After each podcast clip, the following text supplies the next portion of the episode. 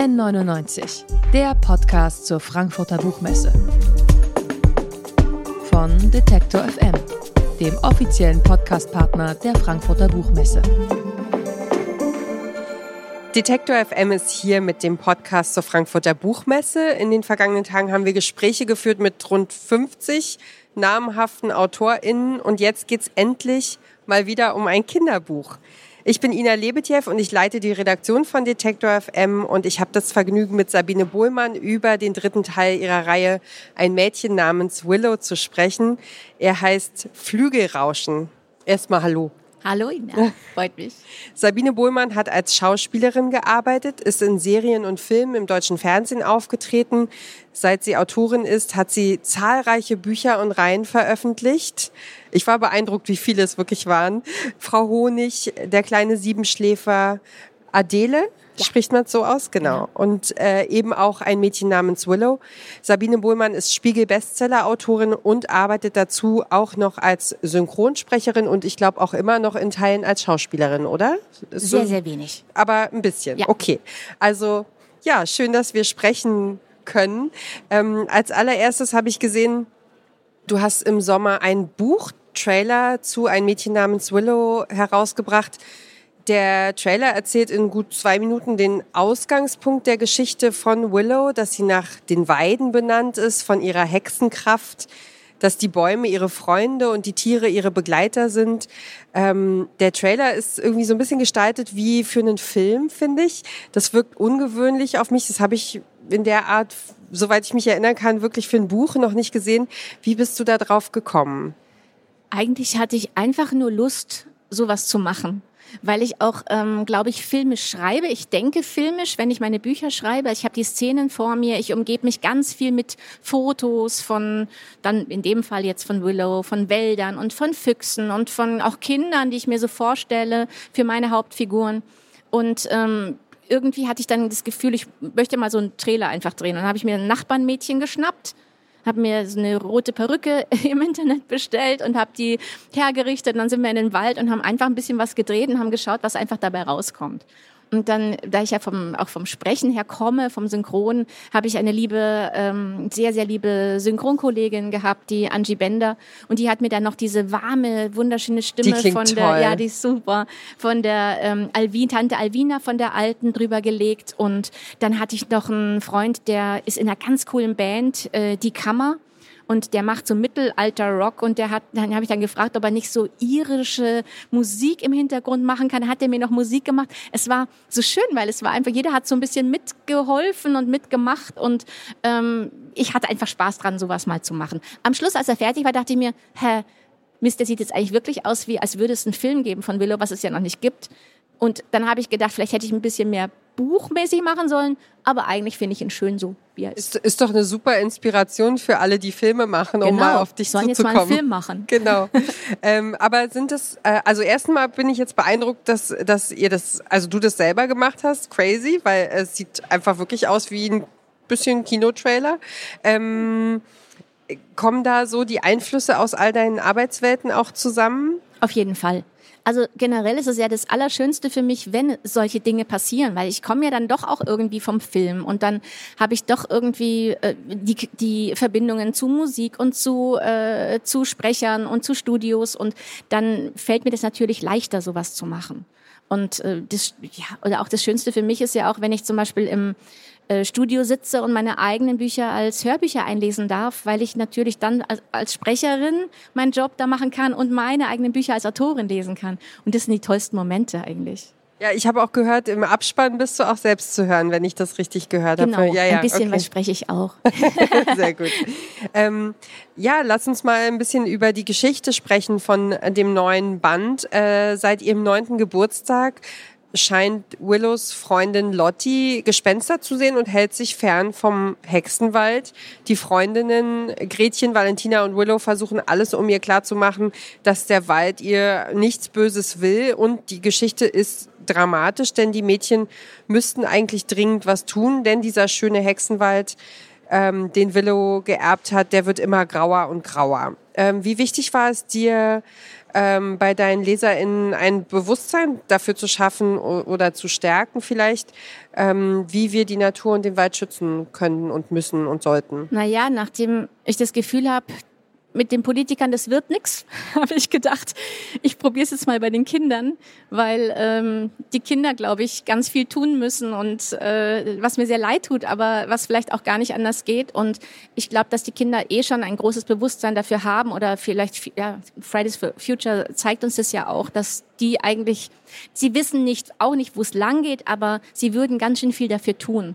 Und ähm, ich wollte einfach in einer Geschichte, das ist ja nicht wirklich so, dass äh, da klar wird, dass wirklich die Umwelt bedroht ist, sondern es ist ja dann noch so ein bisschen, hat ja noch dieser Gram kommt ja noch vor, der die, die Bäume aussaugt. Das ist ja noch ein bisschen äh, auch Fantasy mit dabei. Ich wollte es nicht so ganz drastisch echt machen, ähm, wobei es natürlich einen ernsten Hintergrund hat. Und ich möchte immer nicht so mit dem Zeigefinger die Kinder darauf hinweisen, sondern denke ich mir, wenn sie die Geschichte schön finden und dann vielleicht mal ein, zwei, fünf, zehn Kinder irgendwie in den Wald gehen mit einer Tüte und den Müll aufsammeln, dann habe ich irgendwie ein bisschen was gewonnen. Also ich muss sagen, es, äh, ich erinnere mich auch noch an mindestens zwei Bücher, die ich so in dem Alter deiner Leser in ähm, gelesen habe und wo ich noch genau weiß, was das für Geschichten waren und wie sehr die mich beeindruckt haben. Also ich äh, kann zumindest aus der eigenen Erfahrung sagen, dass das hängen bleibt und dass das wirkt und, äh, und über Jahre und, und Jahrzehnte jetzt, hinweg. Manchmal kommen schon Kinder zu mir, die sagen dann, also seit ich Willow gelesen habe, gehe ich jetzt auch total gern in den Wald. Und da, bam, sage ich, ja, jetzt habe ich was erreicht. Auf jeden Fall. Ähm, es gibt diese magische Szene im dunklen Wald. Die Kinder sind nass, sie frieren, sie haben Angst vor dem Wald und plötzlich passiert was ganz Besonderes. Ich werde nicht verraten, was. Ähm, was Außergewöhnliches, dass die Kinder in ihren Bann zieht. Sie lassen sich drauf ein, sie fühlen und sie hören und sehen und riechen und am Ende sind sie in irgendeiner Form versöhnt mit den Bäumen. Wie sehr kommt es dir darauf an, dass wir den Wald und die Natur ähm, oder wie sehr kommt es überhaupt darauf an, äh, dass wir das mit allen Sinnen erleben? Das ist eines der wichtigsten Dinge überhaupt. Und ich glaube, dass wir auch gerade mit Kindern zum Teil vergessen haben, dass man nicht immer irgendwie ihnen so viel bieten muss, in äh, Vergnügungsparks und äh, Kino und McDonalds und überall hinzugehen, sondern einfach auch einfach mal in den Wald. Und ich glaube, dass was den Kindern und auch Jugendlichen zum Teil fehlt, ist so eine wirkliche Erdung. Und ich finde, so eine Erdung passiert wirklich nur im Wald, weil darunter ja nichts ist. Da ist ja wirklich nur Erde. Und ich bin ja auch ein Stadtkind. Ich bin, ich liebe die Stadt auch. Aber ich merke so sehr, wie ich meine Energien und mich und alles auflade, wenn ich durch so einen Wald durchgehe. Und äh, das möchte ich auch gerne mitgeben. Ja, geht einfach mit euren Kindern dahin und da erlebt ihr so viel Abenteuer. Das kann euch kein Vergnügungspark bieten. Voll, also äh, da kommt mir das Stichwort Mikroabenteuer in den Sinn. Also was unsere Elterngeneration als äh, wir gehen einfach mit euch raus ähm, äh, konnotiert hat, das ist eben heute so das Mikroabenteuer, dass man eben bewusst wegbleibt von äh, Infrastruktur für Kinder, also kein Spielplatz, kein Freizeitpark, äh, kein Zoo, kein Angebot, sondern einfach nur ein riesiger, umgestürzter Baum. Der Wald ist ähm, Angebot genug. Ja. Also wenn man da mit offenen Augen durchgeht und jede Wurzel, also ich, ich, ich liebe es auch einfach so Gesichter in Wurzeln zu sehen oder in Bäumen zu sehen und das ist so spannend und so wahnsinnig schön. Also das, das reicht völlig. Und man kommt massiv runter. Also das, äh, ich habe das tatsächlich auch ähm, habe darüber gelesen, habe das auch gemacht mit meinen Kindern und das ist wirklich äh, sehr, sehr beruhigend auch. Da merkt man dann, dass man so aus dem stressigen Alltag zurückkommt und merkt, ah, okay, also diese zwei, drei, vier Stunden haben jetzt äh, für die nächsten Wochen vorgesorgt. Absolut, also ja. Äh, das Buch ist allen kleinen Weltrettern gewidmet. Äh, du hast abseits der Geschichte sogar eine Willow-Wald-Aktion ins Leben gerufen. Worum ging es da genau? Was habt ihr da gemacht? Ähm, ehrlich gesagt war die Willow-Waldretter-Aktion eine Sache vom Verlag die hat, haben die ins Leben mhm, gerufen, okay. was ich total schön fand. Ich habe es im Internet gesehen, dass es die gibt. okay. Ich habe davon nichts gewusst. Ich habe dann so gesagt, cool. schön, da mache ich mit. Aber ähm, ich weiß ehrlich gesagt gar nicht ganz genau, was die gemacht haben. Also, okay, also, also ich hatte, hatte ein bisschen gelesen, also ich glaube, es ging um auch nochmal um Aufmerksamkeit und wie man sich im Wald verhält und dass also man genau, Bäume haben, pflanzt und Müll sammelt. Sie, genau, das haben sie gemacht, dass man, äh, dass sie einfach darauf aufmerksam gemacht haben. Und es gibt auch, glaube ich, eine Seite auf der Seite vom Tienemann äh, Esslinger Verlag. Da kann man eben auch Tipps äh, einsehen, was man auch als Kind tun kann für den Wald. Und das finde ich eine ganz tolle Geschichte auch. Äh, du musst mir noch mal kurz helfen, wie spricht man deine Illustratorin aus? Mein Italienisch ist nicht Simona existent. Ceccarelli. Ceccarelli, okay. Ja, also sie. sie hat äh, die äh, Willow-Bücher illustriert.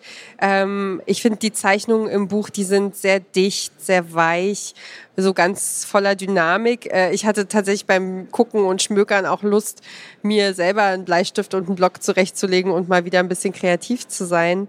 Ähm, auf vielen Seiten ist auch der Text vollkommen so eingerahmt von den Zeichnungen. Äh, zum Beispiel, als ein paar Kinder auf Bäume flüchten müssen, weil eine Wildschweinrotte mit Frischlingen vorbeikommt und auftaucht. Ähm, wie habt ihr zusammengefunden erstmal? Ähm, Also ähm, ist meistens so, wenn ich eine neue Idee habe für eine, eine Buchreihe oder ein Buch, dann werd, wird mir vom Verlag werden mir zwei, drei Leute angeboten. Und also angeboten heißt einfach, schau dir den an, den an, den an, die- die vorgeschlagen. auch denken, das könnte genau, passen. schau dir mal das an und wer gefällt dir da am besten. Und dann fiel eben die Wahl auf Simona Ceccarelli, weil ich ihre Sachen einfach wahnsinnig toll fand und ich kannte sie aber da zu der Zeit noch gar nicht und äh, es ist eine wirkliche Freude, mit ihr zu arbeiten, weil sie strahlt, also wenn sie von Willow, also wenn wir darüber reden, was in der nächsten, nächsten Band auch passiert, also ihre Augen blitzen und man merkt richtig, sie möchte sofort den Stift nehmen und sofort loszeichnen. Sie zeichnet auch immer mehr Bilder, als sie eigentlich in Auftrag gegeben, also in Auftrag gegeben wurden, äh, weil sie einfach so einen Spaß daran hat und weil sie, ja, nee, da male ich noch das oder ich kann auch noch mal das oder das. Und ähm, eigentlich ist es gar nicht so, dass wir zusammensitzen und sagen so, was malst du wo? Also das sagt nicht ich, das sagt dann die Lektorin. Ähm, es ist so, sie kriegt einfach meine Geschichte und ungefähr den Auftrag, wie viele Zeichnungen sie machen soll und dann malt sie los. Und es ist immer so, dass sie meine Welt, also so wie ich sie auch im Kopf habe, die hat, glaube ich, den gleichen Kopf wie ich. Also Willow existiert bei ihr genauso wie bei mir im Kopf und wir haben die gleichen Bilder. also hast du dich da sehr äh, mit deiner Geschichte sehr wieder äh? Sehr, sehr stark. Am Anfang habe ich ihr allerdings noch ähm, meine, mein Moodboard mitgegeben, weil ich ja immer, ich habe ja gesagt, ich arbeite viel mit Bildern und habe dann mache mir dann auch so ein, so ein Heft, wo ich lauter Sachen reinklebe und alles, was mich inspiriert, und dann auch Federn drin und alles, was dazugehört. Und das habe ich ihr dann auch äh, zum Teil abfotografiert und geschickt, ganz am Anfang, damit sie auch ein bisschen in meine Welt und meinen Kopf eintauchen kann. Ach cool, also weil das ist ja auch wieder sozusagen diese äh, diese andere Welt, die da sich reinschleicht aus dem Film, aus dem optischen. Genau. Also weil ähm, ja, also ich kenne das, dass es äh, schwierig ist, zum Beispiel, wenn man so ein Ohrenmensch ist oder ein Audiomensch ist, äh, dass dann ja, ich habe für Fernsehen gearbeitet und für Radio gearbeitet und äh, eine Geschichte im Fernsehen oder im Film zu erzählen, ist eben noch mal eine ganz andere Ganz. Hausnummer, Ja. als das äh, als das Kino im Kopf entstehen Ja, genau. zu lassen. Und das müsst ihr ja auch zusammen schaffen, Genau. äh, dass sozusagen deine Geschichten eben noch mal lebendiger werden und Ja. also das, was du erzählst, eben dann auch in Bildern äh, unterkommt. So. Ich habe mit äh, Simona Ceccarelli noch ein Buch gemacht, ein Bilderbuch gemacht. Und das haben wir wirklich zusammen gemacht, weil da war ich dann von ihrer Arbeit so begeistert. Und sie so viele verschiedene Stile, auch wie sie malt. Und, äh, und da war es so, da habe hab ich sie dann auch wirklich gefragt, was möchtest du denn mal malen? Weil das Buch heißt Fantasie lässt dich fliegen. Also da war alles möglich. Und sie hatte dann einfach schon zwei Bilder. Sie sagte, oh, ich habe da mal eine Skizze gemacht und so was möchte ich gern malen. Und dann habe ich versucht, darum die Geschichte zu spinnen. Und das war auch eine ganz, ganz schöne Arbeit mit ihr. Ach cool. Ähm, ja, auch so ganz kleine Details wie zum Beispiel diese diese Blätter, die unten an der Seite sind. Also da, ne, das einfach auf jeder Seite irgendwie schon so noch mal ein kleiner. Genau, Ja. das trifft es sehr sehr gut. Hast du beim beim Schreiben äh, jemanden speziellen im Kopf, für den oder die äh, du diese diese Geschichten schreibst, also über Willow? Also jetzt, ich habe jetzt eigentlich versuche ich so zu schreiben, was ich gerne als Kind gelesen hätte. Weil ähm, und, und so, ich schreibe nur das, was mir gefällt und ich denke dann eher so an mich als Kind eigentlich zurück. Und ich habe auch so gar nicht so die, irgendwie hat man zu mir gesagt, ja, aber wenn du dann für Kinder schreibst, dann musst du doch auf diese Kinderebene so, das ist doch schwer. Sag ich, ich habe überhaupt nicht das Gefühl, dass ich auf irgendeine Ebene runtergehe. Ich habe einfach das Gefühl, ich schreibe und äh, also man ich möchte ja die Kinder auch in schönen Worten baden lassen. Ich möchte ja nicht eine einfache Sprache, weil ich sage, das ist jetzt nur für Kinder. Im Gegenteil, ich möchte, dass die Kinder eine schöne Sprache bekommen und auch schöne Geschichten. Und wenn manchmal ein Wort drin ist, wo vielleicht die Lektorin sogar sagt, äh, oh, das ist ein schwieriges Wort, ob das die Kinder wissen, sage ich, egal, lass mich das reinschreiben, weil dann werden die Kinder vielleicht mal die Eltern fragen, was bedeutet das? Oder einfach die drüber Mama hinweg. nickt. Die Mama nickt. Oder einfach ähm, drüber hinweg äh, lesen oder irgendwann mal feststellen, ah, das war das Wort, das habe ich da gelesen und das finde ich wichtig. Ja, sehr, sehr schön. Ähm, welche Reaktionen, welche Rückmeldungen bekommst du? Ich habe so ein bisschen auf deiner Seite im Netz geguckt ähm, von deinem Publikum. Äh, wie gehst du damit um? Äh, also es sind ja sehr, sehr viele positive Sachen. Und die, lassen, die tragen einen natürlich total. Ich habe aber ganz oft, also ich habe oft das Phänomen, wenn jetzt 100 Leute was Tolles schreiben und einer schreibt was Schlechtes, dann geht mir das total nah manchmal, weil ich mir dann immer darüber sehr viel Gedanken mache. Stimmt das, was die sagt? Stimmt das nicht? Also und auch wenn es so komische Sachen sind, mit denen ich gar nichts anfangen kann, überlege ich, ob ich da noch mal drunter schreibe. Es ist aber gar nicht so oder äh, äh ich habe das anders gemeint. Ähm, und dann habe ich irgendwann mal gedacht, ich, ich lese jetzt da gar nichts mehr. Dann dachte ich, ist ja auch blöd, weil dann lese ich ja die 100 Schönen auch nicht. Und deswegen, ich lese schon immer mal wieder rein. Ich freue mich jetzt einfach über alle Leute, die positive Sachen sagen und mache mir Gedanken über manche Sachen, die auch vielleicht mal berechtigt sind. Ich hatte mal einen ganz blöden Fehler bei Willow 1, den kann ich auch noch kurz erzählen. Ja, gerne. gerne ein Fehler. Nein, nein, nein. Ein nein. Fehler. Aber, aber ein Fehler. alles, was, also ich, ich finde, äh, das muss ich ganz kurz sagen, ist, ist, man findet recht wenig über dich und deine Arbeit. Also man findet deine Bücher, aber so äh, ja, also ich finde es toll, dass wir die Gelegenheit haben, mal zu sprechen, wie so ein Buch entsteht, weil tatsächlich so viel äh, entdeckt man dann gar nicht, abgesehen von der von der eigenen Internetseite. Ja, es muss ja noch was, es muss ja auch noch was geben, was man noch ja, nicht was so oft privat ist und ja, ja, klar. Aber es ist gut. jetzt nicht wirklich privat. Aber ähm, ich hatte im Band 1, äh, gab es eine Szene, da geht Willow in ihren Wald und auf einmal ist sie ganz verzaubert, weil auf einmal tritt ein ri- Riesenhirsch auf die Lichtung und schaut sie an. Und dahinter kommt das Reh und dann die Kinder von Hirsch und vom Reh und dann geht diese ganze Familie ganz stumm wieder weiter und verschwindet und Willow ist ganz beeindruckt. Und dann hat mir eben jemand geschrieben, oder ich glaube, es ist auf, auf Amazon irgendwo, ich weiß nicht, oder auch mir geschrieben, dass das Buch sehr schön wäre, aber der Hirsch ist nicht der Mann vom Reh. Ja, die Ja. Hirschkuh, ne? Die Hirschkuh. Und ich, ich bin aber ja ein Kind, ich bin mit Bambi aufgewachsen. Ich habe Bambi auswendig gekonnt, als ich ein Kind war. Ich hatte die Platte, die Schallplatte von Bambi. Und da ist genau der gleiche Fehler gemacht Ja. worden in der deutschen Version. In der englischen ist es richtig, aber in der deutschen Version ist von Bambi der Vater der Hirsch und die Mutter das Reh. Was zwei unterschiedliche Arten Deswegen, sind. ich kann es immer auf Walt Disney schieben, dass er es falsch gemacht hat. Und Sehr ich komme nichts, ich kann nichts dafür.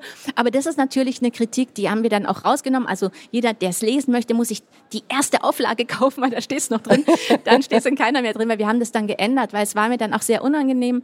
Und das war so eine richtige kindliche äh, Annahme, dass die beiden also es ist ein bisschen meine Welt zerstört, weil ich fand es schon sehr schön, dass die so ein Paar waren irgendwie. Ja, voll. Aber ja, okay, ja, das, also ich meine, Fehler passieren äh, allen Menschen und ähm, Ja, und die die sind ja dafür da, dass man sie dann ausmerzt und dann einfach besser macht. Und das haben wir dann. Und mit so einer Kritik kann ich total umgehen, weil dann kann ich, ich kann auch sehr gut einsehen, wenn ich irgendwo einen Fehler gemacht habe. Inwiefern fließen denn so Wünsche, Kommentare von den Kindern, die deine Bücher lesen, in deine, also so, wie es weitergehen soll, in deine Entwicklung von Geschichten ein? Ist da Platz dafür oder Also hast du so de, nur dein eigenes Mir Bild? schreiben mittlerweile sehr viele Kinder, äh, wie die Geschichte weitergehen könnte. Die schreiben dann seitenweise ganz tolle Sachen und ich lese mir das alles durch und mache mir auch Gedanken, weil es sind zum- zum Teil auch süße Ideen dabei. Einmal hat eine Mutter zu mir gesagt, sie findet es total schade, dass da kein Junge vorkommt und dass die Jungs so ausgeschlossen sind. Dann habe ich im zweiten Band ein paar Jungs mit reingenommen, weil ich es einfach auch cool fand. Und so, also manche Dinge nehme ich schon mit auf, kann, kann natürlich nicht alles mit aufnehmen. Nee, natürlich nicht. Ähm, die Freundinnen im Buch, die sind äh, Hexen der vier Elemente und sie haben auch ganz unterschiedliche Stärken. Also ja, zum Beispiel, als es äh, am Anfang diesen Geburtstag gibt und die unterschiedlichen Geschenke, die sie mitbringen. Äh, wie wichtig ist es, ähm, Kindern in den Abenteuergeschichten zu vermitteln, dass jeder Mensch auf seine Art einzigartig und besonders ist mit dem, was er hat und mitbringt? Für mich ist das das Wichtigste überhaupt. weil ähm, ich finde, dass wir viel zu viel von Anfang an uns vergleichen. Und gerade wenn man Kinder bekommt, starten die eigentlich ins Leben und man kriegt ja diesen Ausweis, wo man dann zu den ganzen Untersuchungen geht, U, U1, U2, U irgendwas. Und dann ist ganz vorne, wenn man aufmacht, gleich so eine Kurve drin. So oh eine, ja.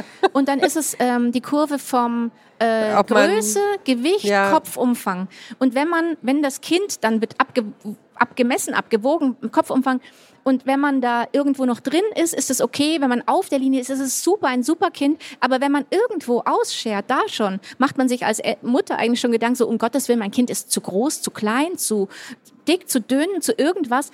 Und da fängt es schon an mit diesem Wahnsinnsvergleichen. Und äh, ich, ich habe auch Kinder, die ein bisschen anders sind. So, also jedes Kind ist ja irgendwie anders. Und ich habe immer versucht, diese Sachen, die andere zum Teil als Schwächen meiner Kinder gesehen haben, als Stärken zu sehen. Und das muss man, finde ich, auch, weil jedes Kind ist wunderbar so, wie es ist. Und man, auch dieses ganze Schulsystem sollte noch viel, viel mehr auf diese, ich weiß, es ist ganz schwer, aber auf diese Besonderheiten eingehen, wie, dass, dass die Kinder besonders sind und nicht, dass alle gleich sein müssen. Und wenn eins mal ausschert, ist es gleich so um Gottes Willen.